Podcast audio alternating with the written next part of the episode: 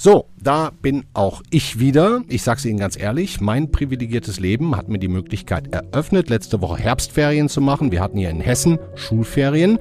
Ich war mit meinen beiden Töchtern in Paris, 14, die älteste. Und dann sehen Sie, wenn Sie da durch die Sonne laufen, wie schön das Leben sein kann. Wie viel Hoffnung so ein junges Leben eigentlich haben kann. Tja, und dann fragen Sie sich nachher bei der Rückkehr, was ist das alles? im Vergleich zum Leben der Ukrainer, im Vergleich zum Leben in Iran.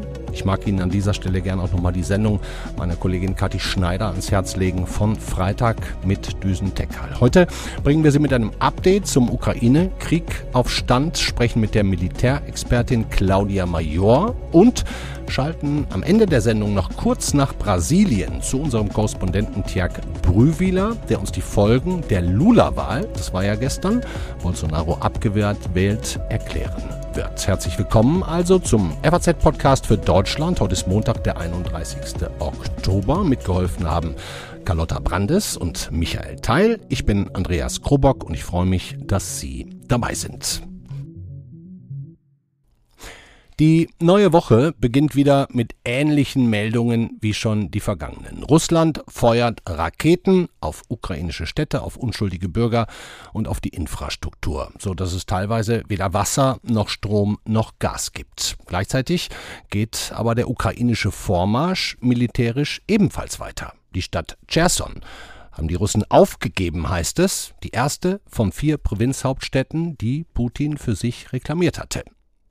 Darüber und über noch viel mehr rede ich jetzt mit der Militärexpertin Claudia Major von der Stiftung Wissenschaft und Politik, Leiterin der Forschungsgruppe Sicherheitspolitik. Sie war schon mal vor etwa sechs Wochen bei uns und hat die Lage seinerzeit wirklich interessant und richtig analysiert. Ich freue mich also, dass sie heute wieder bei uns ist. Hallo, Claudia Major. Hallo, ich grüße Sie. Frau Major, ich würde gerne mal mit einer Statistik anfangen, die vielleicht gar nicht auf exakter Wahrheit beruht, aber vielleicht doch eine Richtung vorgeben könnte. Ähm, angeblich soll noch im Sommer das Artilleriefeuer der Russen zehnmal so hoch gewesen sein wie das der Ukrainer. Jetzt heißt es, ist dieser Wert etwa gleich hoch. Wie lange kann Russland überhaupt noch feuern? Das ist unheimlich schwer einzuschätzen, weil es natürlich auch davon abhängt, wie viel Reserven sie noch haben. Vieles sollte darauf hin, dass die Reserven abnehmen. Mhm. Aber auch die Frage ist, wie viel sie nachbeschaffen können. Und es gibt ja immer wieder Berichte da, darüber, dass Russland sehr kreative Beschaffungsmöglichkeiten macht. Also äh, es gab die Berichte über Nordkorea, es gibt mhm. Berichte über äh, Beziehungen zu afrikanischen Ländern. Ja. Ähm, es wird auch von Belarus unterstützt. Das heißt, es ist unheimlich schwer abzuschätzen, aber vieles deutet darauf hin, dass äh, die Bestände immer weniger werden. Mhm. Und die der Ukrainer im besten Fall, wenn wir weiter liefern, nicht.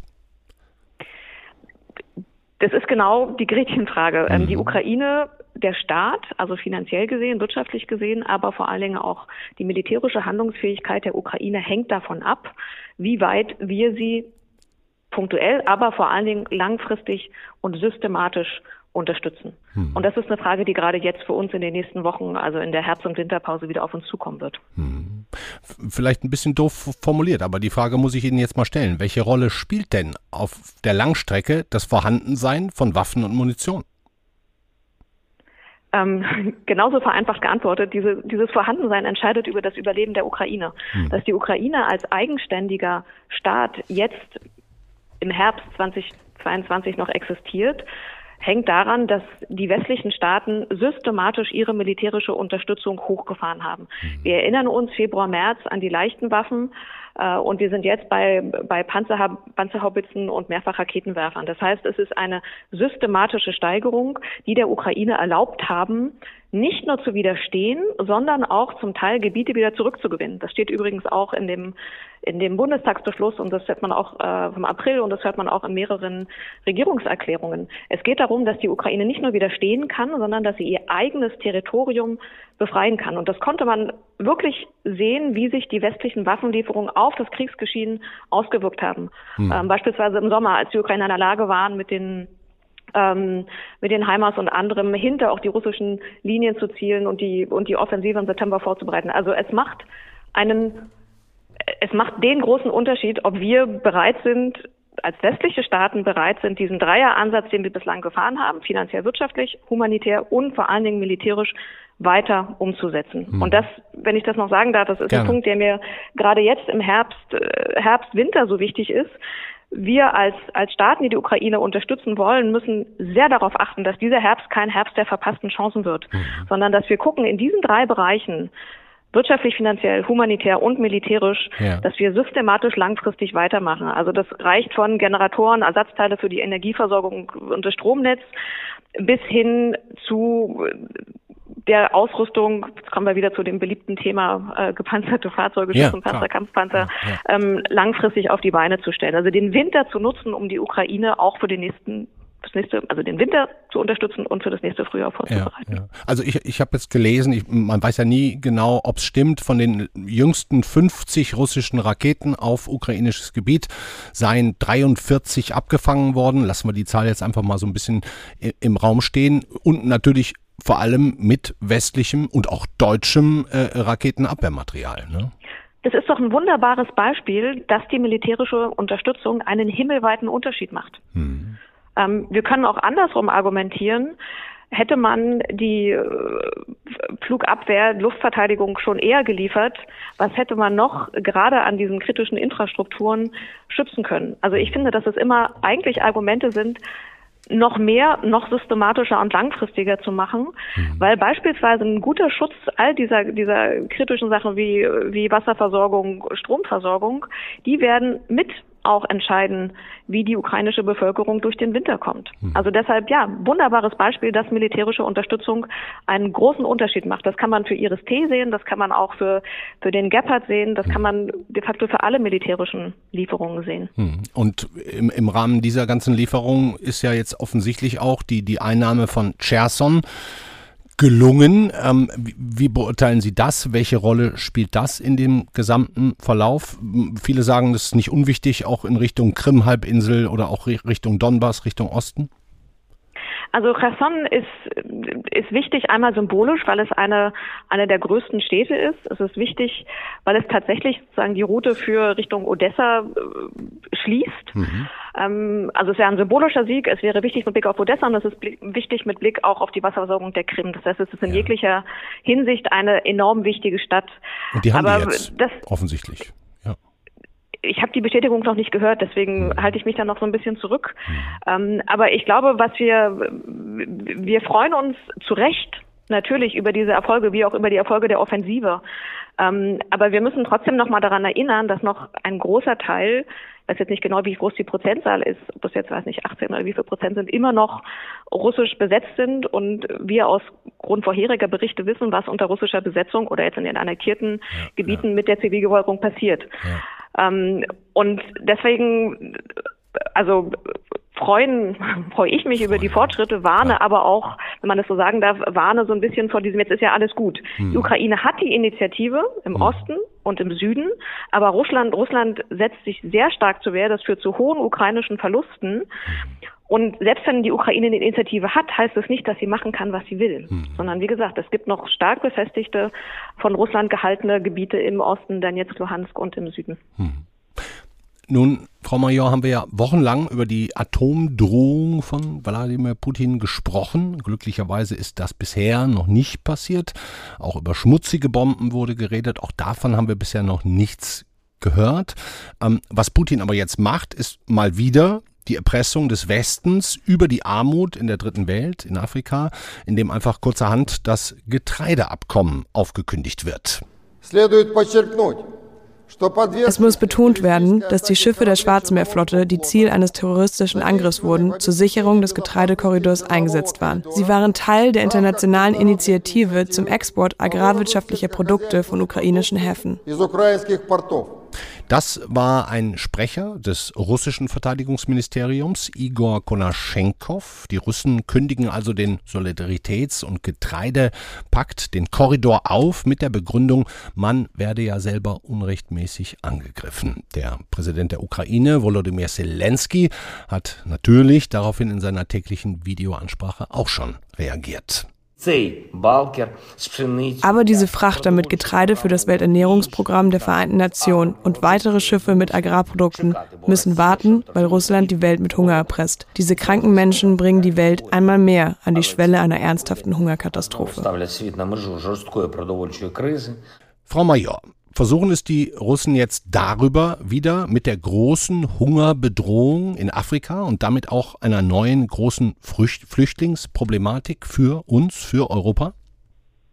Ja, ich glaube, simpel formuliert kann man es so sagen, dass Russland gerade militärisch keine Erfolge verzeichnen kann und an anderer Stelle versucht, Handlungsoptionen zu schaffen oder wieder einen Hebel zu haben und Druck aufzubauen. Das mhm. heißt, verlegen den Konflikt in einen Bereich, wo, Russ wo Russland hofft, dass es seine Stärken also Erpressung de facto ähm, besser ausspielen kann, wie ja. wir es bereits, haben Sie ja eben schon gesagt, auch im Energie- und im Nuklearbereich hatten. Aber ich glaube, wenn man nochmal einen Schritt zurückgeht, ja. ähm, kann man auch nochmal sagen, Russland versucht damit auch Druck auf die Ukraine aufzubauen, also nochmal Druck, doch Verhandlungen oder Ähnlichem zuzustimmen. Mhm.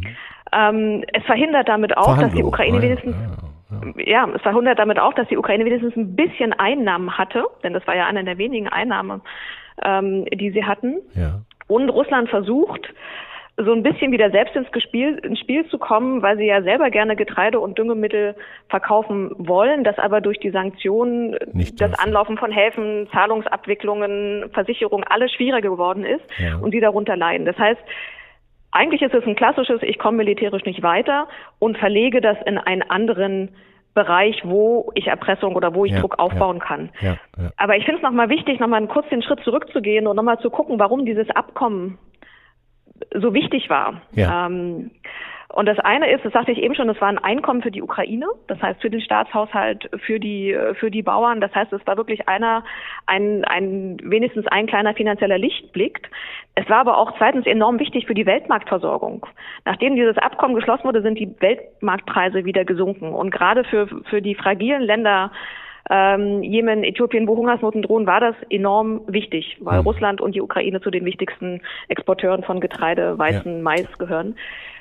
Und die Verhandlungen, die es ja gab zwischen Russland und der Ukraine bis zum Mai, die sind, die sind im Mai gescheitert und dann gab es keine Verhandlungen mehr de facto über den Krieg über die Ukraine selber. Aber es gab Gespräche zu humanitären Fragen und dieses Getreideabkommen. Und damit war das, das so ein bisschen der Hoffnungsschimmer, so ein bisschen der Lichtblick, dass man über diesen, dass man sich ne, doch ja. irgendwie einigen kann. Ja, ja. Und das ist eigentlich, indem Russland das jetzt vom, vom Tisch wedelt, ja. zeigt es eigentlich einmal noch mal mehr, dass es kein Interesse daran hat, irgendwelche konstruktiven Gespräche auch nur auf Nebenthemen wie Getreide führen zu wollen. Hm. Aber was, Frau Major, haben die Russen denn dann außer solchen Drohungen überhaupt noch im Köcher? Ja, sie haben ja jetzt geschafft, auch in den letzten Tagen ähm, durch die Angriffe auf die Infrastruktur die Ukraine oder sie versuchen es, die Ukraine zu schwächen. Mhm. Ich habe gelesen, dass oder ich habe nochmal nachrecherchiert und nach den Angriffen von heute Morgen waren 80 Prozent der Kiewer Haushalte mhm. ohne Wasser. Mhm. Äh, sehr viele ohne Strom. Mhm. Und das ist in einem nahenden Winter, der durchaus harsch werden kann, natürlich eine enorme Herausforderung für den Staat, einfach das Land am Laufen zu halten mit ja. Strom, Wasser und aller anderer Versorgung. Ja. Ähm, aber ich denke auch, dass es damit äh, nochmal so ein Versuch, dieser Erpressungsversuch nochmal der, der russischen Führung ist, in verschiedenen Bereichen auch in den westlichen Öffentlichkeiten Druck auszuüben ja. und so ein bisschen gebt doch endlich nach oder so. aber so, so richtig hm? schafft das vielleicht nicht mehr ne also äh, man, man hätte ja längst nachgeben können ich meine die Drohungen waren ja schon größer in Richtung Atombomben und schmutzige Bomben und bisher hat der Westen ja nicht wirklich nachgegeben oder oder sehen Sie irgendwo ein ja zurückweichen ich glaube, man kann einerseits über Zurückweichen reden, man kann aber auch über die Form der Unterstützung reden. Mhm. Ähm, ich weiß nicht, wie lange, wie viele Wochen wir schon über militärische Unterstützung für die Ukraine reden und was man noch liefern könnte. Ja, ja. Ähm, also gerade wenn wir jetzt nochmal ein Beispiel aus dem militärischen Bereich zu bringen. Ähm, in der Ukraine ist jetzt diese Jahreszeit, wo sich ein Großteil der, der Landschaften, wo gerade die, die Kampfhandlungen stattfinden, äh, im Osten oder im Süden, sich das alles in Matsch verwandelt. Das wird Matsch. Und da ne? kommen sie ganz praktisch mit Radfahrzeugen nicht super weit. Mhm. Da wären beispielsweise Kettenfahrzeuge teilweise einsatzbereiter. Mhm. Das ist das eine. Die liefern wir momentan aber nicht. Da kommen wir wieder zu der Marder- und Leopard-Frage. Mhm. Wir können aber auch noch mal zurückgehen und können sagen, wenn aufgrund der intensiven Kampfhandlungen klar ist, dass immer mehr Material verschlissen wird. Russ äh, die Ukraine hat viel russische Panzer sozusagen geschenkt bekommen, als die Russen unkontrolliert abgezogen sind. Die werden irgendwann zerschossen sein. Wenn wir eine langfristige, systematische Unterstützung der Ukraine haben wollen, die ihr ermöglicht, das eigene Territorium zu befreien und zurückzuerobern, dann könnten wir sie noch mehr unterstützen. Dann mhm. könnten wir sie beispielsweise mit gepanzerten Fahrzeugen oder mit Kampfpanzern Also Sie sind dafür. Das heißt, wir raus, müssen ne? nicht nur ja. Ja, das hören Sie sehr gut raus. ähm, also ich glaube, wir müssen nicht nur überlegen, sind wir nicht zurückgewichen, sondern haben wir unser Bestmögliches gemacht. Das meinte ich vorhin mit dem, ja. mit dem Herbst der verpassten Chancen. Ja. Wahrscheinlich wird es im Winter, wenn es wird noch ein paar hoffentlich militärische Erfolge der Ukraine bis Ende November geben, dann wird es wahrscheinlich eine gewisse Pause geben. Mhm. Und dann ist die Frage, nutzen wir diese Herbst-Winterpause beispielsweise um die Ukraine an modernen Kampfpanzern auszubilden. Ja. Es dauert. Was ist nach, Ihr Gefühl? Werden wir? Werden wir nicht? Ich habe das Gefühl, dass ein bisschen Bewegung reinkommt und ich möchte da eher mal optimistisch rangehen als pessimistisch.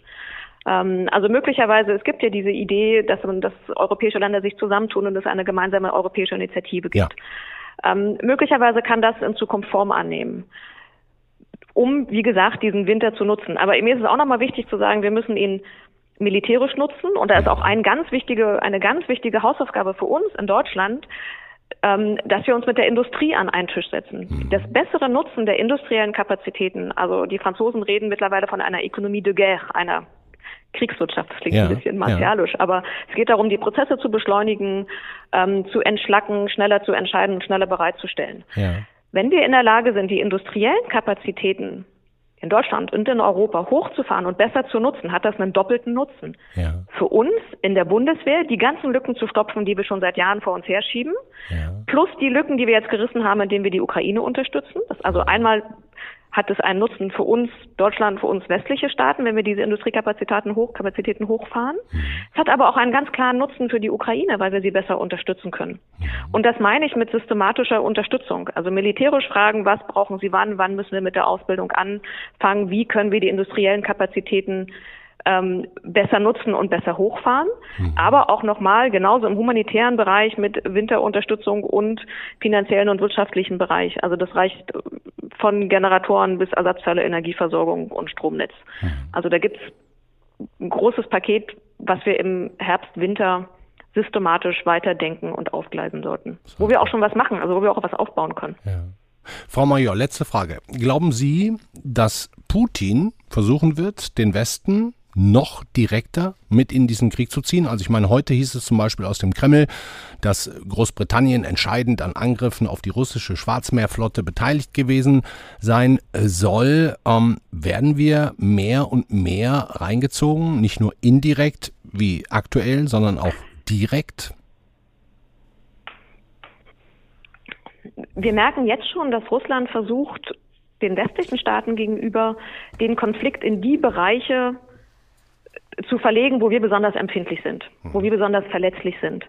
Ähm, das sind kritische Infrastrukturen, das sind äh, Cyberangriffe, das sind Ausfälle in Infrastrukturen, wo wir nicht wissen, woher sie kommen. Ja. Es ist letztlich auch egal, Deutsche warum das Bahnnetz ausgefallen genau. ist ja. oder warum Nord Stream. Letztlich ist es egal. Es entsteht in den westlichen Staaten der Eindruck, dass der Staat nicht in der Lage ist, die Strukturen zu schützen und die Bürger zu schützen.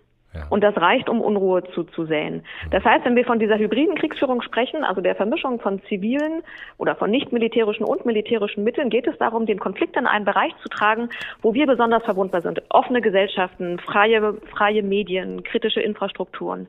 Ähm, und dort für Unruhe und, und Angst de facto zu sorgen. Und das sehen wir schon, das ja. beobachten wir schon. Ja. Ähm, man kann auch weitergehen. Es gibt ja, also diese, das Aussetzen des Getreideabkommens ist ja auch ein, ähm, ich glaube, der amerikanische Außenminister sagt Weaponizing, ähm, ähm, also ein, ein Nahrungsmittel in Waffen oder Hunger ja. in Waffen zu verwandeln.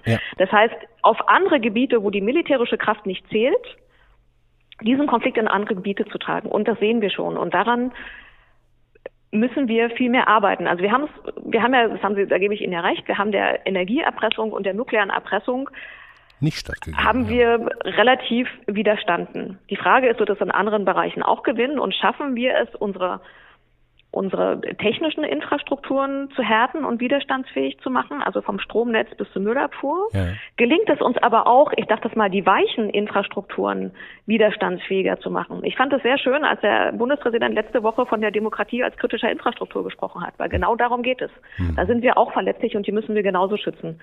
Ähm, und deswegen ist es für mich wichtig, oder ich möchte nochmal unterstreichen, wir sind schon in dem Konflikt mit Russland. Russland trägt diesen Konflikt schon in die westlichen Staaten. Also zu glauben, wir wären aus russischer Sicht nicht Konfliktpartei, ist naiv. Mhm. Russland sieht sich in einem Konflikt mit dem Westen. Mhm. Das müssen wir anerkennen, auch wenn wir das nicht machen. Aber aus russischer Sicht sind wir schon seit langem Kriegs- und Konfliktpartei. Mhm. Gutes Schlusswort. Vielen Dank, Claudia Major von der Stiftung Wissenschaft und Politik. Beste Grüße nach Berlin. Ich danke Ihnen.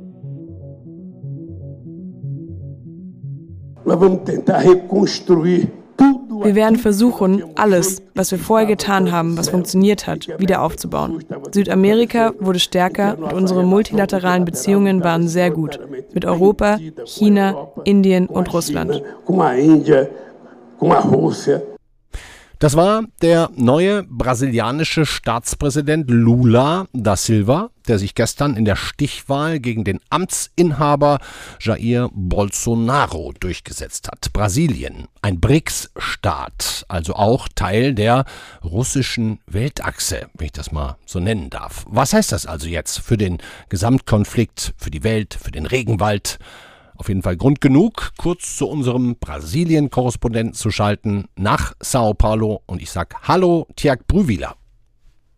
Hallo.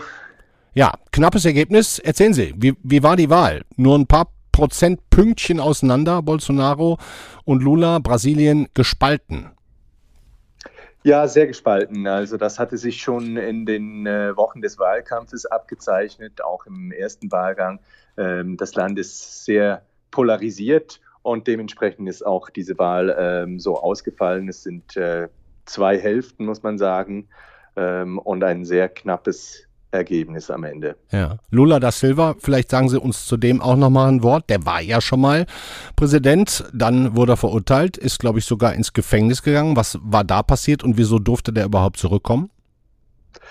Ja, das ist eine äh, ziemlich komplexe Geschichte. Der ähm, war ja Präsident, als, als Brasilien seine goldene Zeit erlebte, ähm, Rohstoffboom und so weiter, ähm, als Brasilien auch äh, politisch auf der Weltbühne ähm, auftauchte. Ähm, später, als äh, Lula da Silva bereits nicht mehr Präsident war, kam dann ans Licht, ähm, dass da sehr viel ähm, Korruption auch im Spiel war. Es ja. ging ja um den halbstaatlichen Erdölkonzern Petrobras. Ja. Und ähm, schlussendlich richteten sich die Ermittlungen auch gegen ihn und er wurde dann ähm, wegen Korruption verurteilt. Mhm. Ähm, aber dann später durch ein Urteil des obersten Gerichtshofes wieder ähm, nicht freigesprochen. Ah. Aber Genau, die ähm, Prozesse wurden annulliert, weil der Richter, äh, der äh, Bolsonaro, äh, der Lula verurteilt hatte, ähm, für befangen befunden worden war und ähm, das ermöglichte dann äh, Lula eine erneute Kandidatur ah, ja. für die Präsidentschaft. Mhm. Jetzt haben wir hier bei uns in der Redaktion, auch in unserem Team, viel diskutiert. Wie wichtig ist denn jetzt eigentlich diese Brasilien-Wahl für uns, für, für, für die Situation im Ukraine-Krieg? Brasilien ja als BRICS-Staat mit der Situation im Klimawandel, ähm, der größte Regenwald der Welt in Brasilien. Können Sie dazu vielleicht kurz was sagen, ähm, äh, wie wir das hier einzuordnen haben, dass jetzt Lula wieder das Ruder übernimmt? Ich denke, das wird schon ähm, das Szenario verändern und zwar ähm, ziemlich äh, drastisch.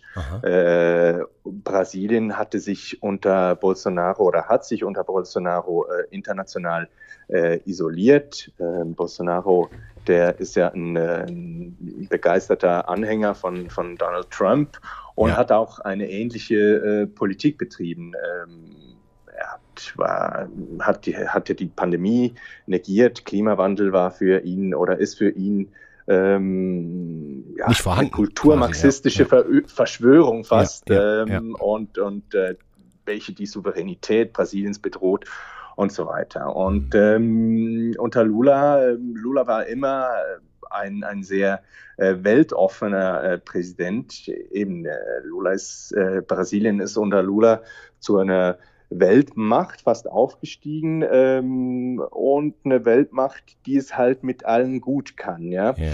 Ähm, Sich mit niemandem verscherzen will, ja, okay. Genau, also das hat eine lange Tradition in Brasilien. Ähm, das Außenministerium war immer für seine Neutralität ähm, bekannt. Mhm. Das hat äh, Tradition und äh, Lula gilt so als ein sehr offenherziger und ähm, Mensch und, und einer, der halt äh, alle umarmt und mhm. mit allen das Gespräch sucht. Ja. Mhm. Und das kann gerade auch ähm, in Konfliktsituationen ähm, von Vorteil sein. Ja. Also Brasilien äh, kann vermitteln, Lula kann vermitteln und auch in der Klimafrage. Das heißt, er wird also Putin auch umarmen auf jeden Fall. Ne? Wenn Sie sagen, der kann vermitteln, der wird erstmal Putin umarmen und eventuell aber eine Botschaft mitbringen.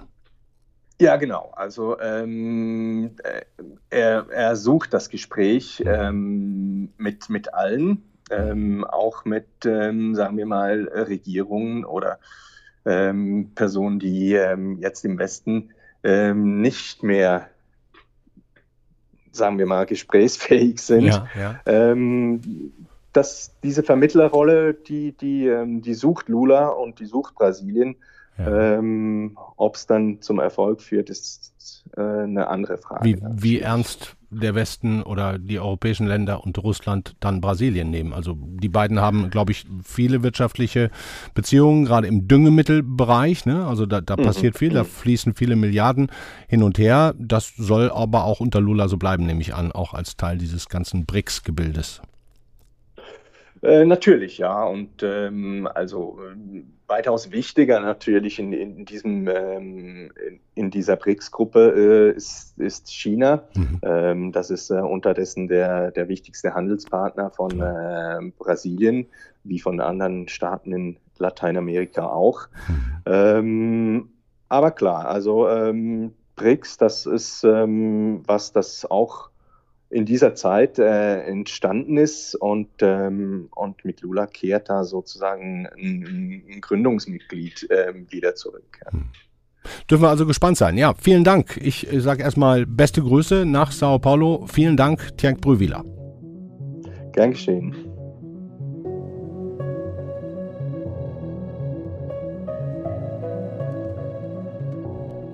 Das war der FAZ-Podcast für Deutschland an diesem Montag, dem letzten Oktobertag 2022. Ich hänge Ihnen noch ein paar Links in die Shownote und Shownotes und kann schon mal sagen, morgen schalten Sie bitte unbedingt wieder ein. Da ist die Kollegin Sandra Klüber verabredet mit unserem Finanzexperten Volker Lohmann und der erzählt Ihnen dann, was Sie mit Ihren ganzen Millionen oder nicht vorhandenen Millionen am besten in den nächsten Wochen und Monaten so machen können. Also, schönen Abend, machen Sie es gut.